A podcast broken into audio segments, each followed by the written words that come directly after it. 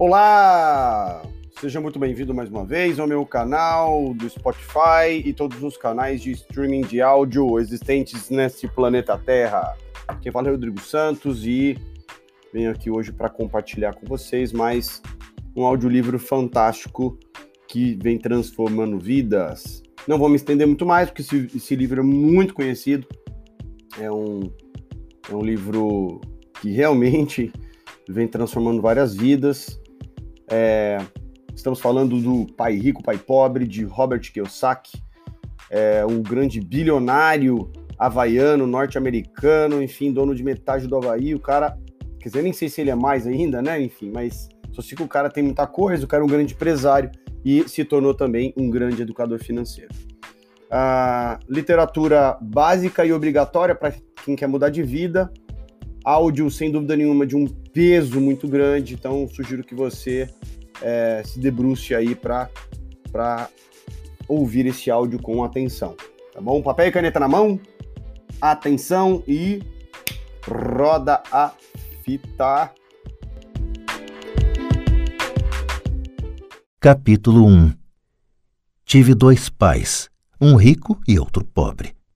Um era muito instruído e inteligente, tinha o PhD e fizeram um curso universitário de graduação com duração de quatro anos em menos de dois. Foi então para a Universidade de Stanford, para a Universidade de Chicago, para Northwestern University, sempre com bolsa de estudos. O outro pai nunca concluiu o segundo grau. Ambos foram homens bem-sucedidos em suas carreiras e trabalharam arduamente durante toda a vida. Ambos auferiram rendas consideráveis. Contudo, um sempre enfrentou dificuldades financeiras, o outro se tornou o homem mais rico do Havaí. Um morreu deixando milhões de dólares para sua família e para instituições de caridade e para sua igreja. O outro deixou contas a pagar. Ambos eram homens fortes, carismáticos e influentes. Ambos me ofereceram conselhos, mas não aconselharam as mesmas coisas. Ambos acreditavam firmemente na instrução, mas não sugeriram os mesmos estudos. Se eu tivesse tido um único pai, teria tido que aceitar ou rejeitar seus conselhos. Tendo dois, tive a escolha entre pontos de vista contrastantes, a visão de um homem rico e a visão de um homem pobre.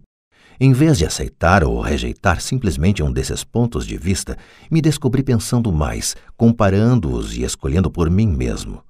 O problema é que o homem rico ainda não era rico e o homem pobre ainda não era pobre. Ambos estavam no início de suas carreiras e lutavam por dinheiro e pela família. Mas tinham ideias muito diferentes sobre dinheiro. Por exemplo, um dos pais dizia: o amor ao dinheiro é a raiz de todo mal.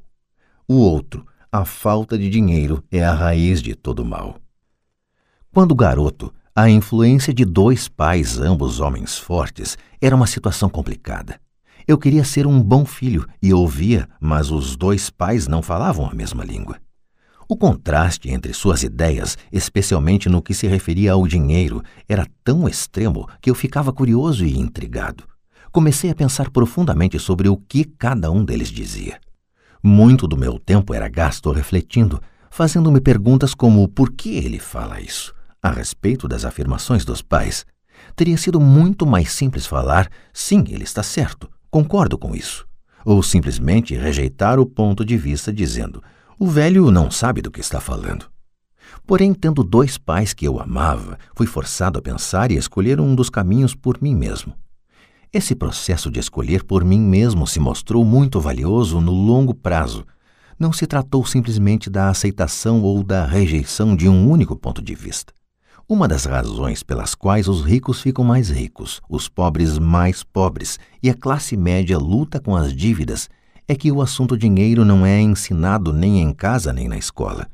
Muitos de nós aprendemos sobre dinheiro com nossos pais. O que pode dizer um pai pobre a respeito do dinheiro para seu filho? Ele diz simplesmente: fique na escola e estude muito. O filho pode se formar com ótimas notas, mas com uma programação financeira e uma mentalidade de pessoa pobre. Isso foi aprendido pelo filho em sua tenra idade. O dinheiro não é ensinado nas escolas. As escolas se concentram nas habilidades acadêmicas e profissionais, mas não nas habilidades financeiras. Isso explica por que médicos, gerentes de banco e contadores inteligentes que tiveram ótimas notas quando estudantes terão problemas financeiros durante toda a sua vida. Nossa impressionante dívida nacional se deve, em boa medida, a políticos e funcionários públicos muito instruídos que tomam decisões financeiras com pouco ou nenhum treinamento na área do dinheiro. Muitas vezes penso no novo milênio e imagino o que acontecerá quando houver milhões de pessoas precisando de assistência financeira e médica. Eles se tornarão dependentes do apoio financeiro de suas famílias ou do governo o que acontecerá quando o Medicare e a Seguridade Social ficarem sem dinheiro? Como uma nação sobreviverá se ensinar sobre dinheiro continuar sendo tarefa dos pais, cuja maioria será ou já é pobre? Como tive dois pais a me influenciar, aprendi com ambos. Tive que refletir sobre os conselhos de cada um deles e, ao fazê-lo, percebi o poder e o impacto dos nossos pensamentos sobre nossa própria vida. Por exemplo, um pai costumava falar: não dá para comprar isso. O outro proibia o uso dessas palavras, insistia em que eu falasse: o que posso fazer para comprar isso? Num caso temos uma afirmação, no outro uma pergunta. Um deixa você sem alternativa, o outro obriga você a refletir. Meu pai, que logo ficaria rico, explicava que ao falar automaticamente não dá para comprar isso, seu cérebro para de trabalhar. Ao perguntar o que posso fazer para comprar isso, você mantém seu cérebro trabalhando. Ele não estava dizendo que comprasse tudo o que desejasse. Ele incentivava fanaticamente que exercitasse minha mente, o computador mais poderoso do mundo. Meu cérebro fica mais forte a cada dia porque eu o exercito. Quanto mais forte fica, mais dinheiro ganho. Ele acreditava que repetir mecanicamente não dá para comprar isso era um sinal de preguiça mental. Embora ambos os pais trabalhassem com afinco, observei que um deles tinha o hábito de pôr seu cérebro a dormir quando o assunto era dinheiro, e o outro tinha o costume de exercitar seu cérebro. O resultado era que, ao longo do tempo, um dos pais ficava mais forte financeiramente e o outro enfraquecia. Isso não é muito diferente do que ocorre quando uma pessoa faz exercícios físicos regulares enquanto a outra senta no sofá e fica assistindo à televisão. O exercício físico adequado aumenta suas chances de ter boa saúde e o exercício mental adequado aumenta suas chances de ficar rico. A preguiça reduz tanto a saúde quanto a riqueza. Meus dois pais tinham atitudes mentais diferentes. Um acreditava que os ricos deviam pagar mais impostos para atender os menos afortunados. O outro dizia: os impostos punem os que produzem e recompensam os que não produzem. Um dos pais recomendava: estude arduamente para poder trabalhar em uma boa empresa. O outro falava: estude arduamente para poder comprar uma boa empresa. Um dos pais dizia: não sou rico porque tenho filhos, o outro tenho que ser rico por causa de vocês, meus filhos. Um incentivava as conversas sobre dinheiro e negócios na hora de jantar. O outro proibia que se falasse do assunto durante as refeições.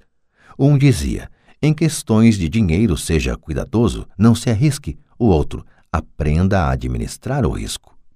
Um recomendava: nossa casa é nosso maior investimento e nosso maior patrimônio. O outro: minha casa é uma dívida e se sua casa for seu maior investimento, você terá problemas. Ambos os pais pagavam suas contas no prazo, mas um deles pagava suas contas em primeiro lugar, enquanto o outro as deixava para a última hora. Um deles acreditava que a empresa ou o governo deveria cuidar de você e de suas necessidades. Estava sempre preocupado com aumentos salariais, planos de aposentadoria, benefícios médicos, licenças de saúde, férias e outros benefícios. Ele ficava impressionado com dois de seus tios que foram para o exército e se aposentaram com vários benefícios após 20 anos de serviço ativo. Ele adorava a ideia de assistência médica e serviços de reembolso de alimentos que os militares ofereciam a seus aposentados. Ele também se empolgava com as cátedras vitalícias do sistema universitário. A ideia de estabilidade no emprego e benefícios trabalhistas lhe parecia às vezes mais importante do que o próprio emprego. Dizia frequentemente: Trabalhei muito para o governo, mereço essas mordomias. O outro pai acreditava na total autossuficiência financeira. Ele sempre se manifestava contra a mentalidade dos direitos e falava que isso estava criando pessoas fracas e financeiramente necessitadas. Ele dava muita ênfase à competência financeira. Um dos pais lutava para poupar alguns poucos dólares, o outro simplesmente criava investimentos. Um pai me ensinou a escrever um currículo impressionante para que eu pudesse encontrar um bom emprego. O outro me ensinou a fazer sólidos planos financeiros e de negócios de modo que eu pudesse criar empregos. Ter dois pais fortes me proporcionou o luxo de observar o impacto de diferentes formas de pensar sobre a própria vida. Observei que as pessoas moldam suas vidas por meio de seus pensamentos. Por exemplo, meu pai pobre sempre me dizia: Nunca vou ficar rico, e isso acabou acontecendo. Meu pai rico, por outro lado, sempre se referia a si próprio como sendo rico. Ele dizia coisas como: Sou um homem rico e pessoas ricas não fazem isto. Mesmo que estivesse totalmente quebrado após um revés financeiro, ele continuava a se considerar um homem rico. Ele se justificava dizendo: há uma diferença entre ser pobre e estar quebrado. Estar quebrado é algo temporário, ser pobre é algo eterno. Meu pai pobre dizia: não ligo para dinheiro, ou o dinheiro não é importante. Meu pai rico sempre dizia: dinheiro é poder.